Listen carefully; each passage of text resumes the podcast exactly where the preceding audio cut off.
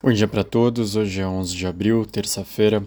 Os mercados avançam depois de alguns indicadores positivos na China e o dólar não tem uma direção muito única. Se valoriza contra algumas moedas, se desvaloriza contra outras. Difícil dizer qual que vai ser o tom do dia.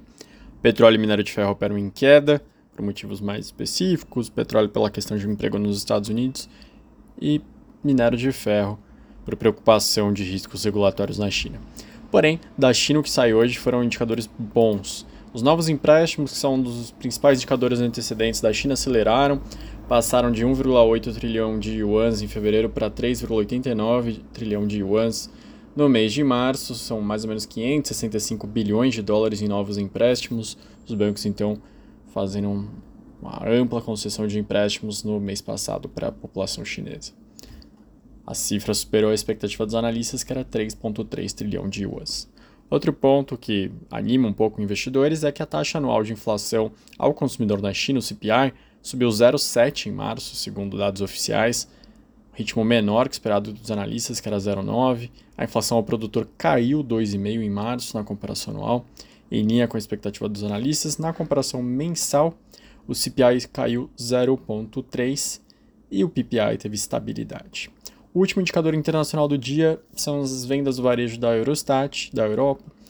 Segundo a Eurostat, as vendas do varejo da zona do euro caíram 0,8% em fevereiro contra janeiro. Na comparação anual, as vendas sofreram queda de 3%.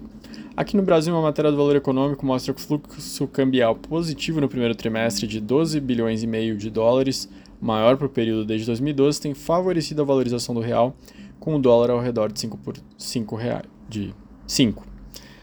A maior parte do resultado vem da conta comercial, que representa as operações de câmbio relacionadas às importações e exportações de produtos e serviços. Além disso, houve um aumento em apostas favoráveis ao real no mercado futuro, que deu um apoio adicional à moeda brasileira.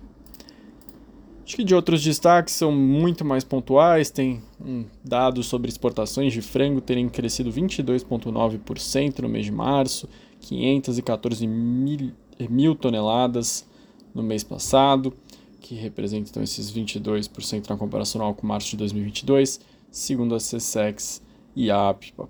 A receita com embarques cresceu 27,2% na mesma base de comparação e chegou a 980 milhões de dólares.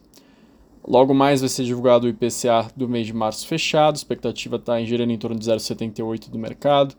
Vai ser uma desaceleração em relação ao 0,84 de fevereiro, se isso for confirmado. Uma boa terça-feira para todos e até amanhã.